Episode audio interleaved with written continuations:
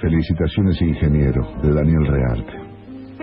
Como cualquier futbolero recuerda, Newell's Central tenía que jugar en el Monumental a final del Campeonato Nacional del 71, porque obviamente y como lógicamente debe ser, no se había puesto de acuerdo sobre en qué cancha de Rosario jugarla. Una semifinal que sabíamos todos significaba el campeonato porque a nadie se le hubiese ocurrido pensar que quien ganase ese partido podía perder la final que luego jugaría en Rosario. Por otro lado, en esos días iba a ocurrir un hecho muy importante para mí, especialmente para toda mi familia.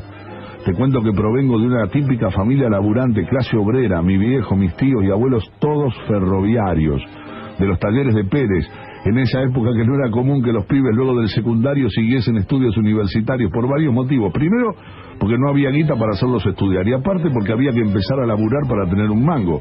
Así que era en mi familia, como en la mayoría de las familias del pueblo, no era común encontrar médicos, abogados o ingenieros. En nuestro caso, incluyendo todos mis primos, tanto de parte del viejo como de la vieja, nadie había pasado ni iba a la universidad. A lo sumo terminaban como bachilleres o peritos mercantiles. Yo había sido el afortunado de poder seguir. El chicho, como le decían a mi viejo, laburaba en el ferro y mi vieja con la ayuda de él, cuando salía del taller hacía unas tortas para casamiento y cumpleaños espectaculares para la confitería Sur de la calle Necochea de Rosario, lo que generaba un ingreso de guita extra que desahogaba un poco la cosa. Bueno, eso, más mi rebusque como mozo los sábados de la noche, también en casamiento cumpleaños que servía la confitería Sur, más una beca que me dio la Facultad de Rosario, pude largarme a estudiar. Lo logré. La Facultad de Ciencias Agrarias se había abierto en 1967 y nosotros éramos la primera promoción. Yo era bastante traga, repartía mi tiempo entre el estudio y Newell's y más de una vez me tuve que perder algún baile con la barra del negro, del gato negro, el boliche de Pérez donde nos juntábamos, en Zavalla, Casilda, Pujato, Álvarez o. Esos eran los lugares que frecuentábamos porque Realmente en el Levante como cara nueva nos iba mejor en los pueblos que en los boliches de Rosario. Sigo con la facultad, realmente me fue muy bien.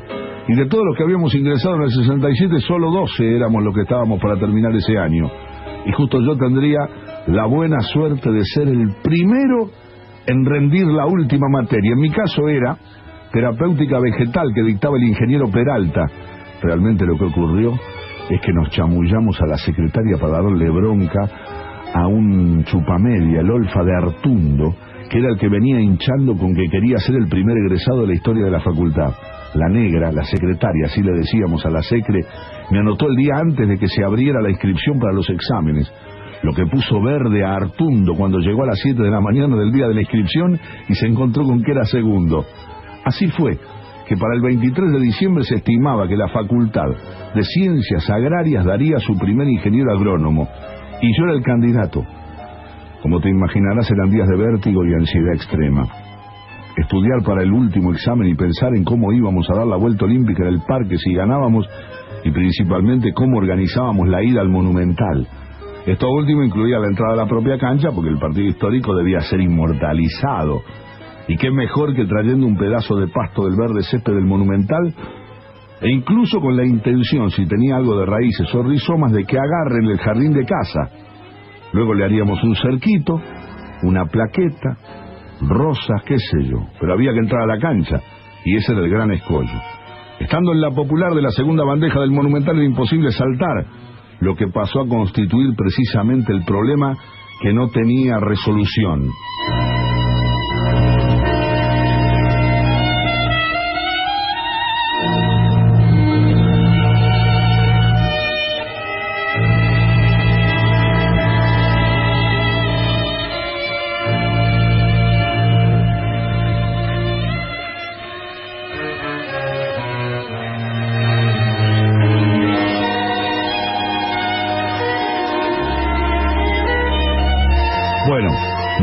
Detalles de lo que era la ciudad la semana del partido, y menos de lo que fue la Ruta 9 ese 19 de diciembre, cuando decenas de miles de rosarinos coparon la capital. Sí, porque habrá habido y, habrá muchos clásicos de River y Boca, lo que quieran, con varios miles más de hinchas en sus tribunas, pero difícilmente haya alguno con mayor significancia de la que tenía aquel News Central, como referencia de ese día Lean lo que cuenta el negro Fontana Rosa en su cuento 19 de diciembre del 71, la historia del viejo Casale. Así fue que partimos con Arturo y Tonito en el fitito de este último por la ruta 9, destino a la gloria. Las cábalas eran pocas pero clave.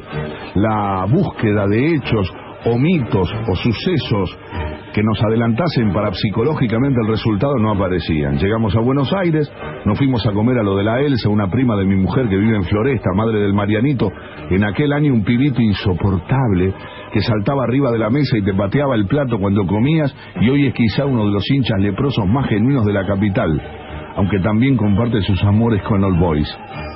La hora se acercaba y la ansiedad iba en aumento. Llegamos al estadio bastante temprano y confieso, y todavía no teníamos ninguna evidencia del resultado, como casi siempre ocurre, cuando a fuerza de concentración y búsqueda uno logra algunos indicios metafísicos de lo que ocurriría.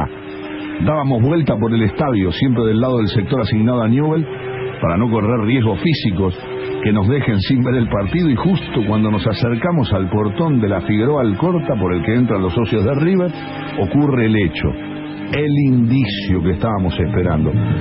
Allí nomás, en la puerta lo encontramos a Carlito Fogel, cuñado de Tonito, también de Pérez, obviamente canalla de sangre. Su tío fue Alfredo Fogel. Según me contaba mi viejo, fue uno de los emblemas del Central en los 40. Carlitos estaba con el plantel de Central, ya que jugaba en ese momento en la tercera y alternaba a veces con la primera. Ese pibe del que yo era medianamente amigo, ya que lamentablemente, pero como lógicamente debe ser, la amistad total no se podía dar, dada su estirpe canalla. Jugó en Central, pero descolló como futbolista en México, primero en el Puebla y luego en el Cruz Azul. Culminada su carrera como futbolista, se radicó definitivamente en ese país.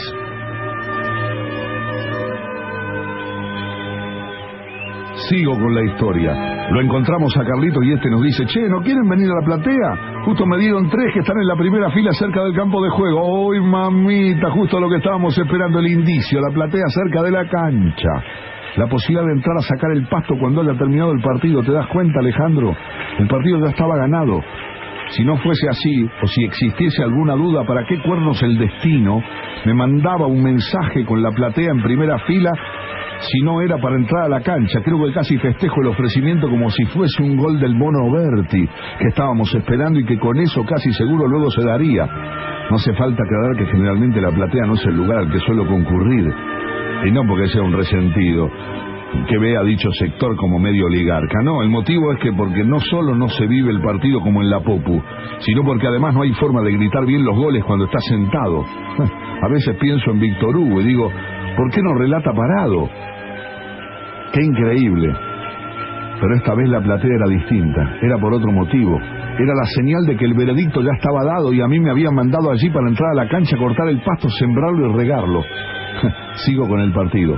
¿Te imaginas que a pesar de la efervescencia que se vivía en el estadio de River, de los gritos y de las pasiones, yo vivía una felicidad plena porque sentía como que el partido era para el festejo y el disfrute, porque el resultado ya interiormente lo sabía. Qué lindo fue disfrutarlo al mono en su pique cortito pero imparable que parecía en puntitas de pie las corridas de Heraldo Becerra con su melena al viento, el uruguayo González no lo agarraba ni con una soga, los toques de Crico Montes y el Manolo Silva que parecía que se la llevaban a la casa la pelota, el Pepe Solórzano en el fondo sobraba para cualquier intento canalla, él barría todo lo que llegaba, realmente el loco Fenoy estaba de gusto. El arquero no la tocaba, el único que descollaba en central era el flaco Minuti un arquero del montón que había llegado creo a Central desde los Andes y que estoy segurísimo que en su vida atajó lo que atajó esa tarde. Llegó el gol de Poi, por supuesto en un contragolpe, porque de fútbol central no había mostrado nada. Y si bien el gol fue un mal trago para mí, no tenía mayor importancia, porque todos sabíamos que el empate llegaría y por supuesto también el triunfo. El reloj avanzaba rápido y aquello no ocurría. Entonces aparecía otra vez la angustia, se disipaba y se transformaba en un regocijo mayor al avivarme de que el triunfo sería sobre la hora o en tiempo de descuento, lo que haría el dolor canalla indescriptible y para muchos imposible de soportar. Bueno, a una hora, después de más de 30 años, no sé lo que pasó, qué falló, ni quién se metió no sé dónde para cambiar lo que ya había sido decidido. Lo real es que terminó el partido y todos decían que habíamos perdido. Increíble. E incluso en la tribuna de enfrente la hinchada canalla festejaba como si hubiesen ganado y al final habían ganado nomás. Nosotros no lo podíamos creer. Te confieso, Alejandro, que fue una sensación distinta a la que había sentido tantas veces, incluso con derrotas en los clásicos. Pero esa vez fue distinto. Salimos del estadio y no hablábamos. Todo había terminado. Todo, no solo el partido. Subimos al auto y empezamos a dar vuelta por Buenos Aires. Solo nos decíamos, se va todo al demonio, pero de volver a Rosario ni, ni se nos cruzaba por la cabeza. No, volver para qué. Y ojo que no era solo por miedo a la gastada que sabíamos que iba a ser grosa. No, no queríamos volver porque no teníamos interés en nada, ¿entendés? En nada. Así fue que de pronto nos encontramos los tres en Palermo. Nos sentamos en el pasto, por ahí llovió un poco, no nos calentó nada mojarnos y así nos quedamos dormidos apoyados en los árboles. Como a las siete creo que serían, nos despertamos y fuimos a comer algo. Allí, más consciente de la vida terrenal en la que estábamos, dijimos, loco, tenemos que volver. Está la familia. Tonito me dice, tarado, acordate que en un par de días tenés que rendir el último examen, que tus viejos deben estar preocupados, estás loco. Indudablemente no había salida y al rato estábamos en la ruta 9, destino a Rosario, en un camino que no tenía absolutamente nada que ver con el que habíamos recorrido 24 horas antes. Parecía que había transcurrido un siglo. Llegué a mi casa pasado el mediodía, obviamente nadie dijo una palabra, solo hola. Como a la hora mi vieja entró a la pieza a preguntarme si quería comer algo. Hambre no tenía, así que me quedé en la cama tirado mirando el techo que tantas veces había mirado, imaginando las figuras de alguna mancha de humedad formaba. Figuras que, si bien eran conocidas, estaban en un mundo distinto, un mundo que había cambiado para siempre. Desde la cama escuchaba que había entrado Bartolo, preguntando si yo había llegado. Bartolo es un hermano de mi vieja, canallón hasta los huesos, pero al que quiero mucho y que parecía compartir mi angustia, o al menos, si no era así, lo disimulaba muy bien. También vino el abuelo, del que toda la familia sabía, había asumido que yo era el nieto predilecto, que yo sabía que era también canalla, pero que para no herirme nunca lo aceptaba y desde chiquito me decía que era de Chacarita. Pero preguntaban y se iban. Vos pensarás que es un relato exageradamente dramático, pero no, Alejandro, así estaba la cosa. Pasó ese día y también el siguiente. Tranquilo y sin cuestionamientos ni preguntas por parte de los viejos, principalmente sobre el examen final de terapéutica, que en dos días tendría, examen que ni remotamente pensaba dar y que además nadie estaría sorprendido por ello. Último examen, ingeniero agrónomo, primer egresado. ¿Qué importa todo eso? Si hasta de pensar en ello me sentía un nivelista indigno y hasta traidor, diría. No, viejo, lo que había ocurrido era grave, muy grave. Pensar en otra cosa o no sufrir era no ser leproso. Era como irse a festejar cuando se muere un amigo. No, mi lugar estaba allí, asumiendo la derrota como un guerrero de pie hecho harapos, pero de pie flaco. Sí. Y qué sé yo, ahí, interiormente fuerte, teníamos que aguantar, éramos el sustento de esa escuadra gloriosa que había caído, pero la que había que levantar, hacerla emerger de las cenizas. Y eso se hace con sacrificio, con angustia, no buscando el escapismo de una alegría superflua o mundana como podía ser un título de ingeniero, o esas cosas mundanas que se podían conseguir en cualquier otro momento. Obviamente eso lo pensaba yo, pero no el resto de la familia. Al día siguiente, el anterior al del examen, llegó Tunín y me preguntó si podíamos charlar un rato. Tunín era otro tío, el más joven, solo algunos años mayor que yo, casado con Martita, la hermana menor de mi vieja y también canalla, fana pero bastante tolerante. No me pidió directamente nada, pero me comentó lo que estaba pasando con el resto de la familia, especialmente con mis viejos. Al ver frustrada la posibilidad de que el Daniel, yo, el hijo del Chicho y de la Kika, el sobrino del Bartolo, el nieto de José, finalmente no se iba a recibir de ingeniero. Me habló del sacrificio de mis viejos, de que el título no era solo para mí, sino para ellos. Yo no hablaba porque estaba tranquilo con lo mío, pero al mismo tiempo mis viejos lo eran todo porque se habían roto el lomo toda la vida laburando porque había sido precisamente él, mi viejo, el Chicho, el que me había metido la lepra en la sangre, el que todos los años cuando por ser ferroviario le daban cuatro pases gratis en tren, dejaba uno para visitar a su hermano, el tío Alejandro que vivía en la banda, y los otros tres los repartíamos para los partidos que iríamos a ver a Buenos Aires, tres partidos al año, solo eso porque no había guita para sacar otros pasajes el que desde chico, mi viejo, me hacía conocer y memorizar los barrios de Buenos Aires según la cancha que, que tuviesen. Así fue que sin conocer la capital yo sabía que Caballito era Ferro, Núñez era River y Platense, Boedo San Lorenzo, Parque Patricio Suracán, Villa Crespo Atlanta, la Paternal Argentino y así con todos.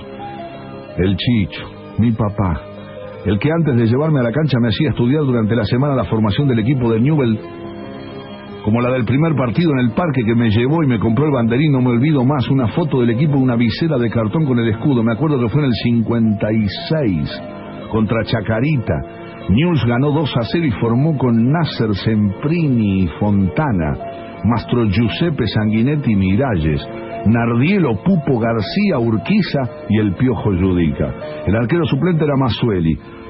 El Chicho, mi papá, el que a los siete años me llevó a ver al rojinegro por primera vez en Buenos Aires contra River y donde la lepra perdió gallardamente 1 a 0 en los últimos minutos allí en el mismísimo Monumental. ¡Qué partido! ¿Sabés cómo formó River?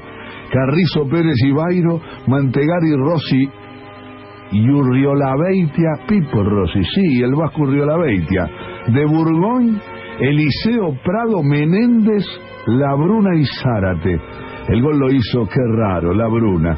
Y el arquero suplente era Ovejero, que creo que había llegado de Argentino. Ese mi viejo el que aún hoy, que ya se rajó, sigue siendo mi guía y hasta mi ídolo. Él estaría hecho pomada seguro, también por el partido, pero más mucho más porque veía postergada su ilusión de ver a su hijo ingeniero, él, el ferroviario, el que fue cambista, foguista y luego guinchero, hasta que en un accidente fulero lo mandó a ayudar en las oficinas, siempre de mameluco, engrasado, haciendo cuenta todos los días ocho, era cuando pagaban en el ferrocarril, para ver cómo se llegaba a fin de mes.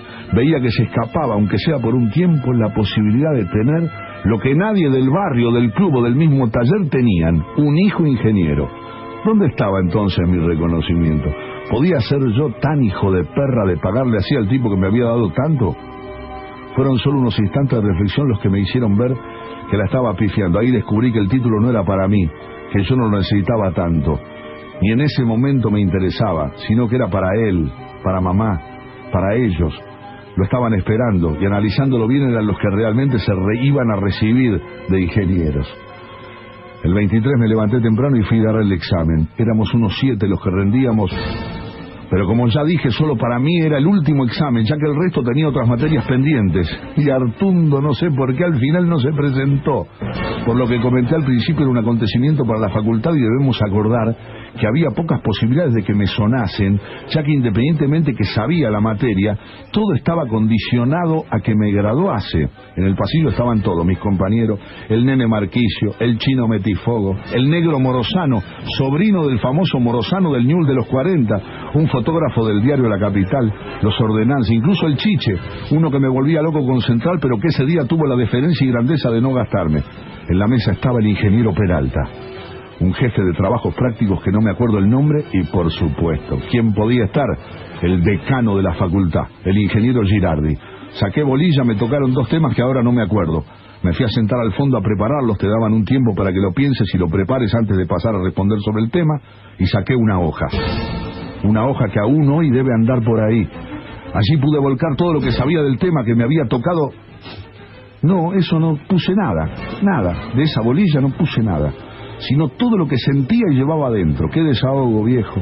A medida que describía lo que para mí era el momento más duro que había tenido en mi vida, la derrota de News parecía como que me iba aliviando. Creo que fue la mejor descripción del sufrimiento que pude haber realizado. Pero no era un sufrimiento derrotista, por el contrario, era un sufrimiento sacando pecho, diciendo aquí estoy yo para escribir esto, que alguna vez se lo mostraré a mis hijos cuando los tenga. Sí, Aquí estoy porque soy leproso de alma, hincha de Newell's y las tengo bien puestas como para jugarme por mis viejos aunque me estén matando. Así estaba cuando me llamaron a dar el examen. Fue normal. Realmente a pesar de no haber agarrado un libro los últimos días, había estudiado mucho y tenía bastante resto. Habrán sido 30, 35 minutos de pregunta, principalmente por parte del titular de la cátedra, el ingeniero Peralta, quien antes de terminar consulta al resto de la mesa en un momento de suspenso si tenían alguna pregunta para el posiblemente nuevo y primer ingeniero. Ahí fue cuando el ingeniero Girardi, el decano, dice que sí, que él tiene una. Y me dice más, más o menos así recuerdo. Mire, Rearte, yo tengo una pregunta, una pregunta no necesariamente de terapéutica, sino más bien conceptual, general y de criterio sobre lo que es ser profesional. Y después me dice, no tiene necesidad de respondérmela. Solo tiene que leerla y decirme si la entendió. Solamente eso, y ahí yo voy a evaluar. Realmente yo no entendía muy bien cómo venía la mano, pero le dije que sí, que me la diese. Él toma una tarjeta, escribe la pregunta, me la entrega boca abajo sobre la mesa. El silencio era tenso. Yo estaba sentado enfrente de la mesa. Era el único que podía leerla. Doy vuelta a la tarjeta y leo que dice, Daniel, no te angusties, yo estoy tan destrozado como vos. La próxima vez se nos da, te juro. La vida siempre da revancha. Sorprendido lo miro y me dice, Rearte, ¿entendió lo que quiero significar? Con una fuerza enorme que me salía de lo más hondo le contesté, sí, ingeniero, entendí perfectamente. Se levantó el ingeniero Girardi, me dio la mano y me dijo, felicitaciones, ingeniero.